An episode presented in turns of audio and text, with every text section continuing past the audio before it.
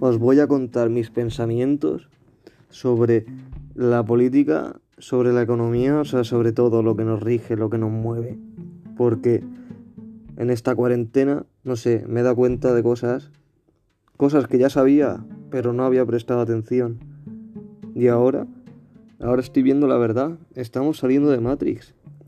Nos estamos quitando la venda de los ojos, estamos despertando de nuestro sueño. Estoy tan feliz de ver a los niños